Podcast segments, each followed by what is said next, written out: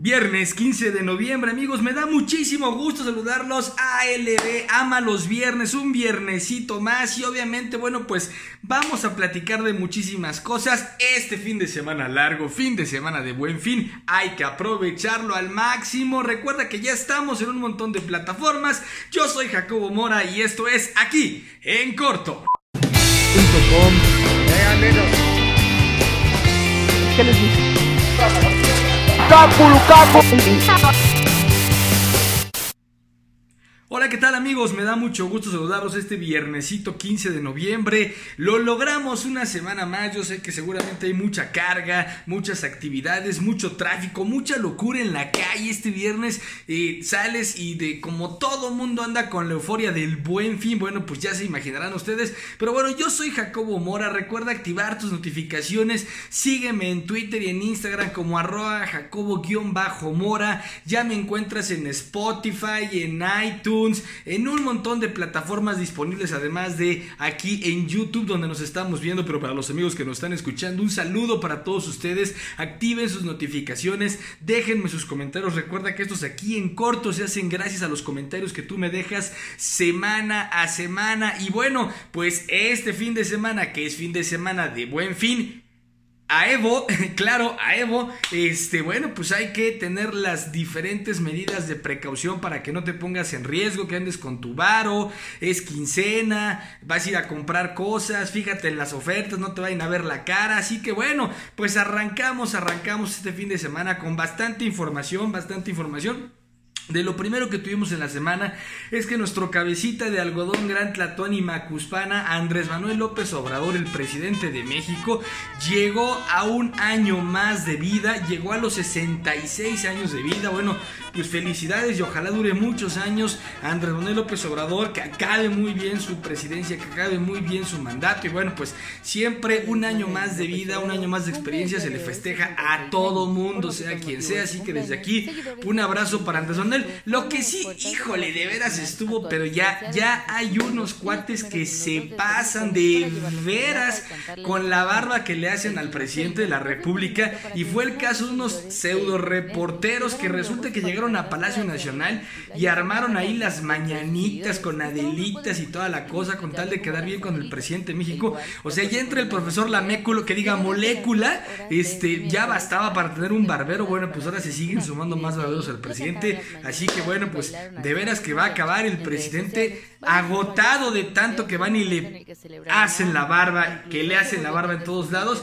Pero dentro de las cosas que tuvimos en la semana que tiene que ver con la 4T, amigos, está este asunto de Rosario Piedra. ¿Quién es Rosario Piedra? Bueno, pues es la mujer que fue electa como titular de la Comisión de Derechos Humanos, eh, la Comisión Nacional de Derechos Humanos, y que estuvo envuelta en una polémica durísima entre legisladores del PAN, obviamente los de Morena, que si había habido fraude, que si se había habido chanchullo, por ahí algunos le pedían que renunciara, que no tomara protesta, se armó un merequetengue en la Cámara, pero de bajísimo nivel, ah, del nivel que son los diputados de este país, bajísimos, sin educación, a gritería, a empujones, Gustavo Madero haciendo el ridículo ahí, este, es un tema de respeto, ¿no? Este señor es una mujer y hay que respetar y se le aventaban y manotazos por todos lados, bueno, de veras deplorable, deplorable, como de su mundo el comportamiento de los legisladores de este país. Y bueno, pues Rosario Piedra tomó protesta porque haya sido como haya sido, recordarán ustedes un expresidente que dijo así cuando también fue su toma de protesta bueno, pues ella llegó y tomó protesta. Y bueno, ya entre toda la polémica que la rodeaba, este, tiene una reunión ahí con reporteros y le cuestionan sobre el tema de los asesinatos a reporteros que ha habido en nuestro país. Y agarra y pregunta a la nueva titular de la Comisión Nacional de Derechos Humanos: ¿han asesinado periodistas? Háganme ustedes el favor, amigos. Háganme ustedes el favor. O sea, encima de todo, llega en la polémica. Es hija de una mujer, una gran activista que ha luchado muchas veces por el tema de los derechos humanos en contra de las injusticias. Y Rosario Piedras avienta la puntada de preguntar. ¿A poco han matado, han, han matado periodistas? Hagan ustedes el favor, pero bueno, pues ahí está, ya está en el cargo, esperemos que corrija la nota, por ahí escuché que había pedido licencia a Morena para poder desempeñarse en este nuevo cargo que tiene. Pues ojalá lo haga bien Rosario, este no es cualquier puesto. Eh, ser el presidente o la presidenta de la Comisión Nacional de Derechos Humanos es una gran, gran, gran responsabilidad y créanme que en este país hace falta que alguien verdaderamente se ponga bien en los zapatos de este puesto y lo haga de la forma adecuada. Y bueno, entre otras cosas que generaron una polémica brutal esta semana es el golpe de Estado que se dio en Bolivia porque sí si nos vamos al estricto sentido de la definición, partiendo de las características como se suscitó estos acontecimientos en Bolivia, se puede calificar de que fue un golpe de Estado, amigos.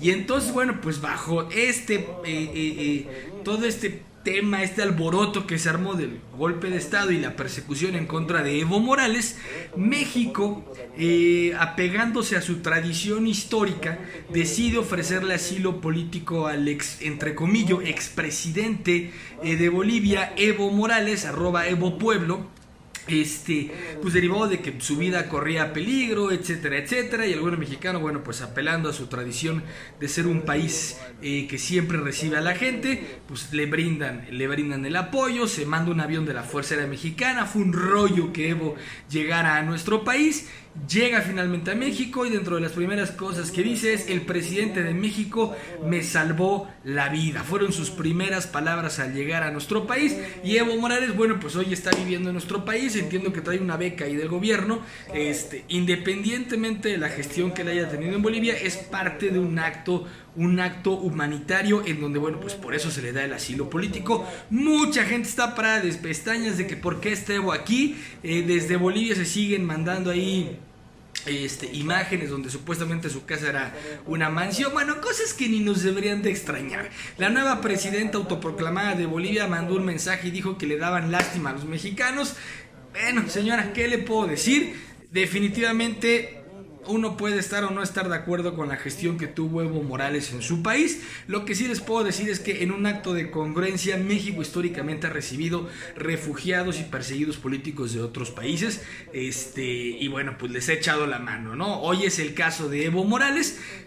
Cuestionable o eso, eh, es una opinión ya, ya que cada uno de ustedes tendrá, amigos, pero bueno, pues ahí está. Y miren, lo divertido de esto fue la memisa que se armó con Evo Morales, que eso sí, híjole, medio torpe cuando agarró la bandera de México en el avión. Y ahí le estoy poniendo algunas imágenes este, de Evo Morales anunciando el buen fin, unas colchitas, etcétera, etcétera. Porque obviamente, bueno, pues se prestaba para la memisa, pero dejemos a Evo y a Noroña, ya saben, Noroña, que ese cuate también es finísima persona, propuso que los diputados hagan una cooperacha para mantener a Evo. ¡A Evo! A Evo. Llegó Noroña y les dijo, ¿qué onda? Hacemos una cooperacha y le contaron todos a Evo, ¿no? Entonces, bueno, pues van a mantener a Evo Morales si logran ponerse de acuerdo los diputados eh, según la convocatoria de Noroña, que es rete popular entre el resto de los legisladores. Pero bueno, vámonos hasta el otro lado del charco, porque fíjense que eh, Venecia está bajo el agua. Y aquí sí, literalmente está bajo el agua. Están viviendo la peor de sus inundaciones eh, de marea alta desde 1966 según se tienen registros. Y bueno, esta marea alta ha ocasionado severos daños en, en, obviamente, bueno, pues edificios históricos, a museos, en la plaza de San Marcos, que es pues, altamente turística, se dice que el agua alcanzó los 194 centímetros de altura y esto, bueno, pues ha provocado daños brutales, brutales. Se supone que hay un proyecto donde se está buscando blindar a Venecia, una especie como de murallas para cuidarla de cuando llegue la marea alta este, y algunos sistemas ahí eh, eh, de desagüe y, canalizar el agua, etcétera, etcétera. Pero bueno, pues para esto falta algo y están buscando acelerarlo. Pero miren, aquí les voy a decir una cosa, amigos. Aquí hay una clara, una clara muestra de lo que está pasando con el calentamiento global en el planeta. Y si no hacemos conciencia de esto, si no buscamos economizar en el uso del automóvil, en utilizar menos plásticos, en reducir los desechos que generamos, más el resto de las cosas que utilizamos que contaminan el ambiente?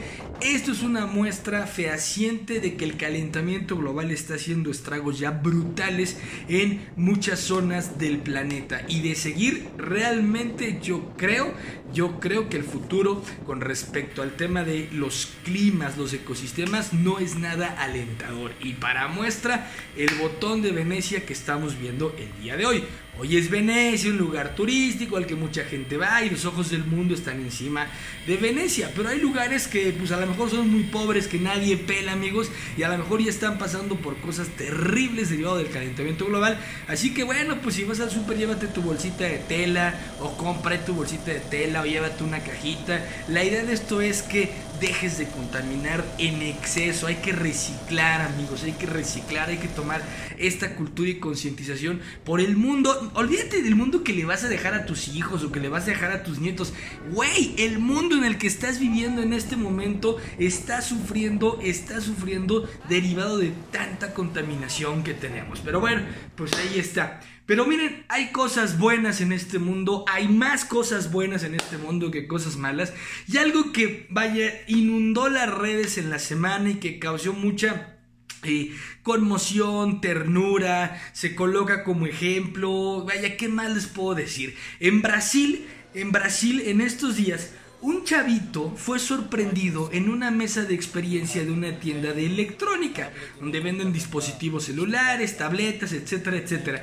Y resulta que el chavito estaba ahí un rato ahí clavado en una mesa de experiencia de la marca Samsung y el chavito estaba clavado en una tableta y todo, ya sabes, lo primero que piensas cuando ves un chavito es de, pues está jugando, está navegando en internet, está haciendo cosas que pues son de ocio, de ociosidad. Y no, pues resulta amigos, resulta eh, que este muchachito, este niño que fue captado eh, por la cámara de Luis Carlos, eh, una persona ahí de Brasil, descubrió que este niño de nombre Guillerme Enrique Santosde, Guillerme Enrique Santosde, de tan solo 10 años, estaba en la tableta porque estaba acabando una tarea de la escuela. que O sea, el chavito salió de su casa porque en su casa pues no tiene computadora, no tiene tableta y mucho menos tiene internet. Y con tal de poder cumplir con su tarea el chamaco se fue a una tienda departamental,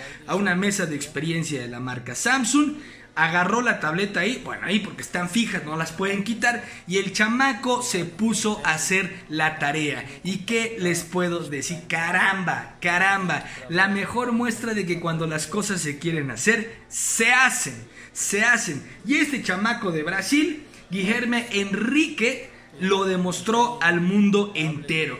¿Y qué creen? Lo mejor de toda esta historia, además de ver un chavito pues con dedicación, con ganas, con estímulo, motivado, que realmente quiere hacer las cosas. Bueno, pues la marca Samsung se dio cuenta de que era una de sus mesas y ahora la marca está haciendo todo lo posible para ponerse en contacto con este chamaco, regalarle una computadora o una tablet, lo que el chavito quiera, y además se comprometieron a instalarle una red de internet móvil para su casa para que ya no tenga que ir a la tienda a terminar su tarea. Un aplauso para la banda de Samsung.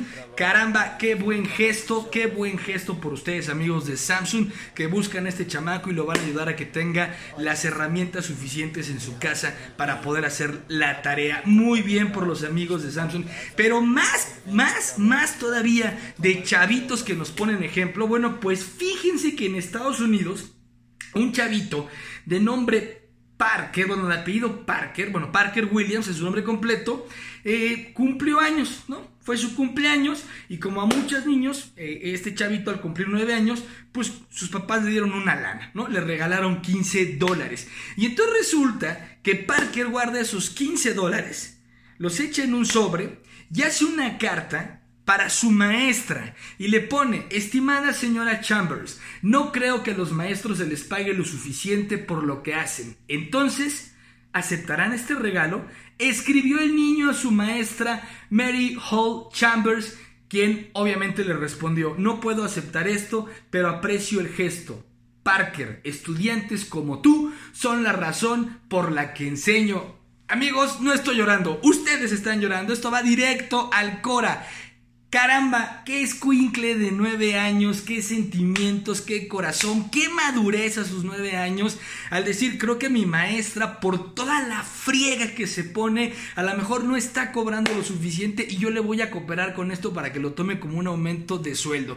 Y mucho mejor el gesto de la profesora, obviamente. Pero qué bonito, qué bonito ejemplo, amigos, sin lugar a dudas.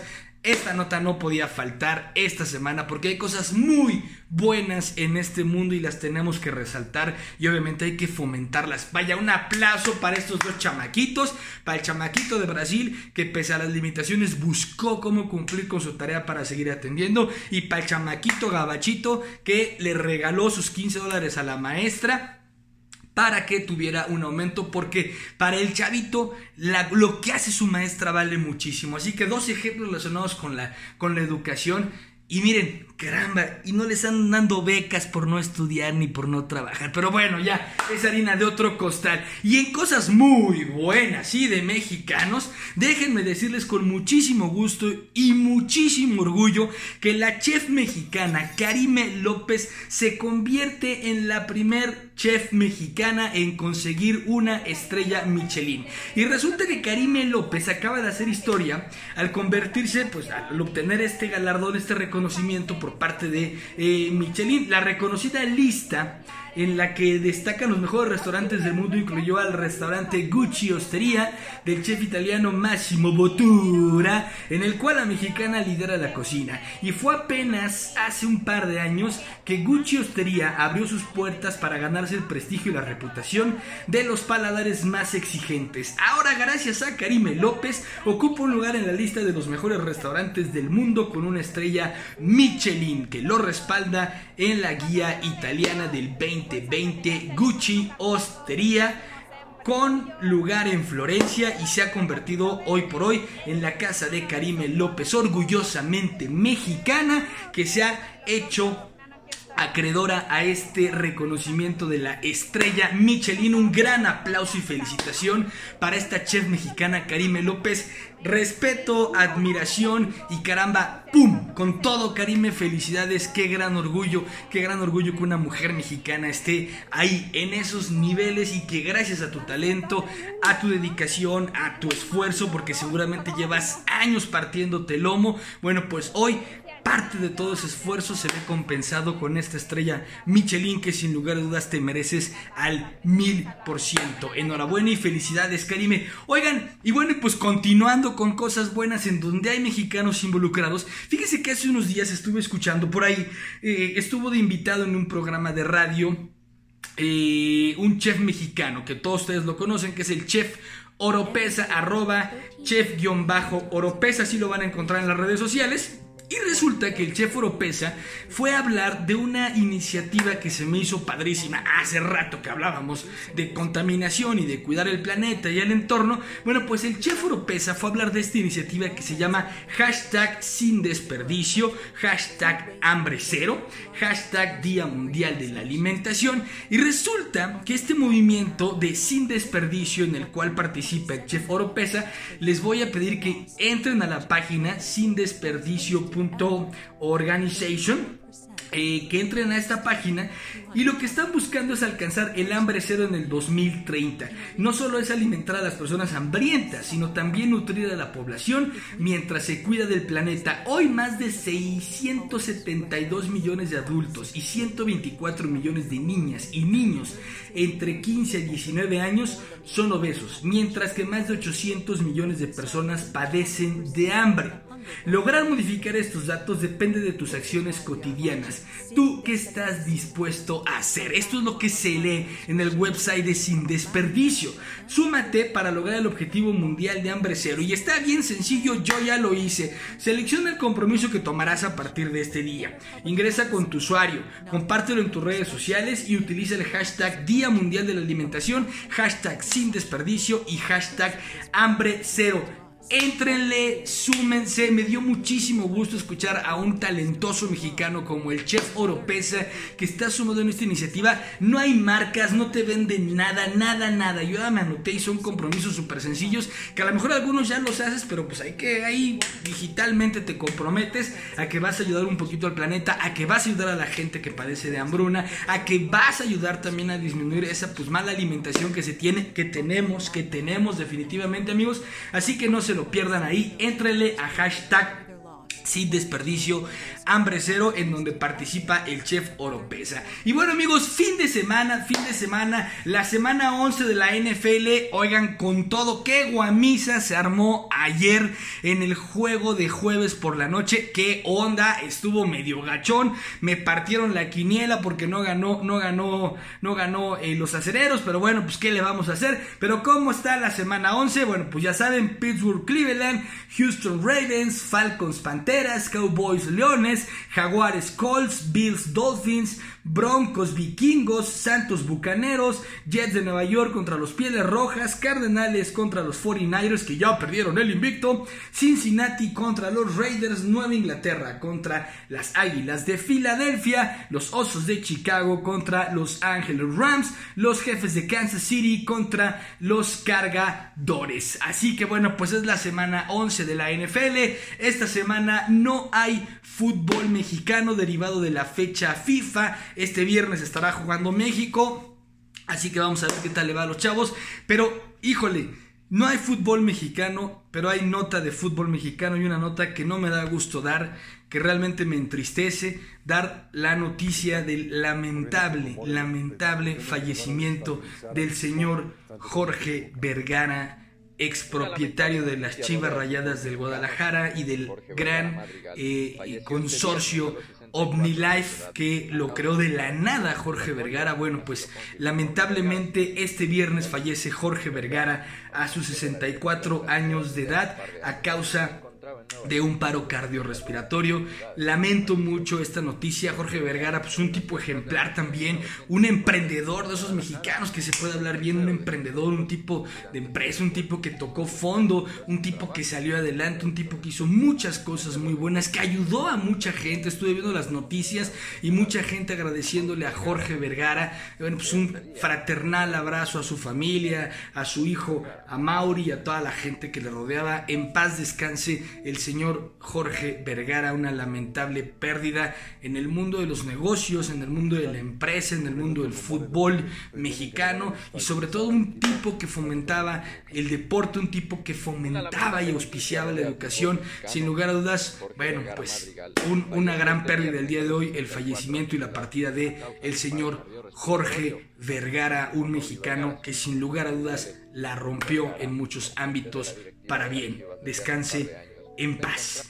Y bueno, amigos, cambiando un poco de tema, también esta semana algo que hizo muchísimo, muchísimo, muchísimo, muchísimo ruido y que ustedes sabrán muy bien, es que estuvo en las redes sociales eh, un Yoda bebé un Yoda bebé. ¡Ay, un Yoda! ¡Qué bonito! Yoda bebé, un Yoda bebé. Estuvo en las redes sociales y resulta que este Yoda bebé es parte de la nueva serie de Disney de Mandalorian que está ya proyectándose en Disney Plus allá en Estados Unidos y que esperemos muy pronto llegue a nuestro país. Y en este tráiler de la nueva serie de Star Wars bueno, pues se muestra este personaje, el lanzamiento fue el 12 de noviembre en Estados Unidos y bueno, pues esta serie se ubica temporalmente entre la caída del imperio y el surgimiento de la primera orden. Y se sabe que el pequeño Yoda tiene 50 años y The Mandalorian los protegen. Así que bueno, pues en Disney Plus y habrá que ver cómo le podemos entrar a ver esta nueva serie para todos los fans de Star Wars de The Mandalorian. ¡Ay, qué bonito el Yoda bebé que salió y que todo el mundo andaba vuelto loco en la semana viendo, es que sí está bien bonito el Yoda bebé, ahí se los pongo para que lo estén viendo, los que me están escuchando en las diferentes eh, aplicaciones de audio, píquenle, píquenle, píquenle, píquenle, y ahí lo van a poder ver también en YouTube, eh, por ahí del minuto 25, 23 por ahí, entre ese lapso, ahí va a estar apareciendo el Yoda bebé. Oigan, y otro que hizo un entripado fue Don Guillermo del Toro, don Guillermo del Toro. Porque fíjese que la cerveza Victoria, arroba Victoria MX, publicó en imágenes, en imágenes, unos diseños de latas que traen la cara de Guillermo del Toro y obviamente también diseños de los monstruos que ha creado este gran cineasta mexicano. Y entonces, bueno, pues ahí Cerveza Victoria, por lo que se lee en el tweet que ya estamos viendo en pantalla, habla de que es para festejar el cumpleaños de Guillermo del Toro. Después de ese tweet, hasta este momento yo no he visto una respuesta de la cervecera. Se entiende que la propuesta en imagen, porque no se ve un producto final, sino solamente los, las imágenes, las ilustraciones de las latas que tienen esto que les comento. Este, bueno, de ahí para acá no ha habido ninguna otra reacción por parte de la cervecera, pero ellos se ve que es con la intención de festejarle el cumpleaños a Guillermo del Toro, a lo que del Toro responde Victoria MX tú muy mal, ¿no? Este, estas latas con mi imagen no tienen mi autorización, mi firma, mi, no, no tienen absolutamente nada autorizado por mí para que salgan. Así que les voy a pedir que las ganancias de estas latas las donen a los equipos de matemáticas y de robótica de chavitos que tanto lo necesitan. Caramba, con todo y haciendo entripado don Guillermo el Toro es un grande, ¿no? Porque a decir, te voy a demandar, te voy a partir tu me vas a pagar Milán. No, dijo Guillermo el Toro, a ver, amigos de Victoria, ya la calabacearon, no la pisen, no se la embarren, corríjanlo de esta manera. Y por eso les decía yo, yo esperaba ya ver una respuesta por parte de la cervecera para ver qué fish se va a hacer con el tema de las latas que en imágenes le expusieron a don Guillermo el Toro. Eres grande, Guillermo del Toro, porque no pensaste en ti, cabrón. O sea, dijiste, oiga, nomás pídenme permiso, culebras. No lo hicieron. Ya que lo están haciendo, ayuden a alguien más. Don Guillermo del Toro, otro aplauso desde aquí para allá porque eres un chingüenchón. Y bueno, ya que estamos hablando de cine, amigos, la semana pasada les dije que iba a ir a ver Doctor Sueño, Doctor Sleep. Esta nueva película que, bueno, busca ser la continuación de lo que fue El Resplandor de Stanley Kubrick y, bueno, pues eh, eh, adaptaciones de los libros de Stephen King. Bueno, pues ¿qué creen amigos? Ya fui a ver Doctor Sueño y está buenísima. No se la pueden perder. Además de que tiene mucho mensaje, la forma en la que dan continuidad a lo que pasó en el resplandor y cómo el chavito que crece empieza a vivir y de lo que se trata está brutal la película. Te tiene todo el tiempo al borde de la butaca. Tiene mucho tema, tiene mucho fondo. Este, wow, no se la pueden perder. Les recomiendo Doctor Sueño, está buenísima. La mala es muy mala, muy mala, requete mala. La ves y no se te hace mala. Pero cuando la ves, cuando se pone a chambear, híjole, qué mala es la mendiga. Pero la película está buenísima, amigos. Se la recomiendo. Otra que va a estar buenísima y que se estrena ya a fin de mes en Netflix es The Irishman, porque es una película exclusiva de Netflix, en donde salen, pues ya les dije, Al Pacino, Robert De Niro, Joe Pesci, que son tipos buenísimos, buenísimos para actuar. Bueno, pues está ahí una vez más las casas de cine mexicanas, los cines mexicanos, no la van a poner. Así como pasó con Roma, no la van a poner. Creo que están cometiendo un error terrible como lo cometieron con Roma. Bueno, pues no van a proyectar eh, de Irishman a partir del 27 ya va a estar disponible en Netflix, pero les estoy poniendo aquí en pantalla, amigos, los cines de las diferentes ciudades de nuestro país, que ninguno es de cadena, ninguno es de cadena, en donde van a poder estar viendo a partir de hoy, 15 de noviembre, de Irishman, que sin lugar a dudas ha de ser una película brutal. Pero yo ya dije, me voy a esperar a verla en Netflix a gustito, porque más de Irishman con un whisky. ¿Qué les parece? Uh, claro que sí, así la vamos a ver. Pero otra que sí voy a ir a ver y yo creo que hoy o mañana me voy a lanzar a verla porque se ve que está buenísima es Ford versus Ferrari. Ford contra Ferrari, que habla de esta carrera brutal que se da entre la empresa de Henry Ford y Enzo Ferrari en las 24 horas de Le Mans, en donde siempre el imbatible era Ferrari y Ford decide buscar, decide eh, eh, pues como que asociarse o darle chamba a Carol Shelby para crear el vehículo que pum va y se la rompe a los Ferrari en las 24 horas de Le Mans. La película está buenísima porque más sale Christian Bale, que el tipo es buenísimo también. Entonces, bueno, pues vamos a ver qué tal está, ya se las estaré contando. Y bueno, de la banda sonora de Ford versus Ferrari hay un montón de rolas buenas, pero de veras una cantidad de canciones buenísimas Está obviamente Celebrity Skin de The Hole. Está Smell Like Teen Spirit de Nirvana. El esposo, el esposo de Courtney Love que cantaba en Hole. Bueno, pues ahí están rolas de ellos. Hay rolas de YouTube, de los Rolling Stones, de Aerosmith. Vaya, la banda sonora de esta película está brutal. Ahí les puse algunas de fondito para que las fueran escuchando de lo buenísima que está la banda sonora. O sea que una película buena, emocionante, con historia. Porque a veces histórica, está basada en un hecho real. Aquí no hay choro. Y la banda sonora está brutal, así que no se la pueden perder. Y bueno. El día de ayer, amigos, fue la entrega, la vigésima entrega de los Latin Grammy. La verdad es que no son cosas que yo acostumbro a ver, pero de pronto le estaba yo ahí sipeando y pum, me quedé, me quedé viendo parte de esto. Y resulta que le entregaron a Juan, es un gran músico colombiano, el reconocimiento a la persona del año. Entonces le entregan a Juanes y ¿Quién creen que le entrega el reconocimiento a Juanes? Nada más ni nada menos que el oh gran señor Master de Masters, baterista de Metallica Lars Ulrich, de grupo del cual Juan es ultra fan y entonces Lars Ulrich va y le entrega este reconocimiento este reconocimiento a Juanes que obviamente no puede ocultar su emoción y ya lo estamos viendo aquí en pantalla amigos. Y también les voy a poner aquí en pantalla un pedacito de cómo en un concierto de Juanes él se aventó a hacer un cover de Metallica.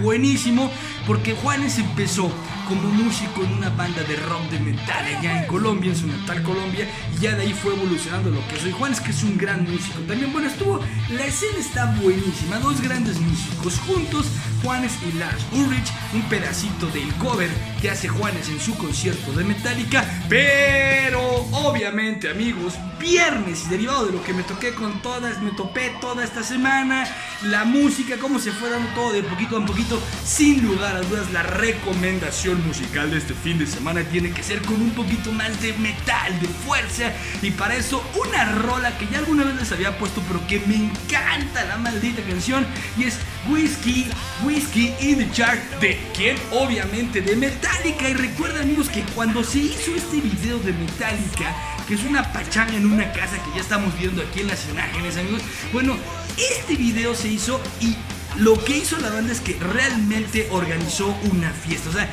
la gente le entró a los chupes, a todo, a todo el Halloween le entró completo para grabar este video. Así que nadie está actuando en este video porque realmente es una pachanga. ¡Oh, qué tiempos esas pachangas! Bueno, pues amigos, Whiskey en the es la rola de este fin de semana que está sin lugar a dudas buenísima. Hay que ponerle la mejor actitud. Fin de semana largo para el Godinato. El Godinato el lunes no trabajará. Así que bueno, pues pásense la bomba. Va a estar buenísimo. Carguen energía. Disfruten pachanguita por aquí, pachanguita por allá. Y recuerden activar sus notificaciones. Suscríbete al canal. Sígueme en las diferentes plataformas. Yo soy Jacobo Mora y esto fue aquí en corto.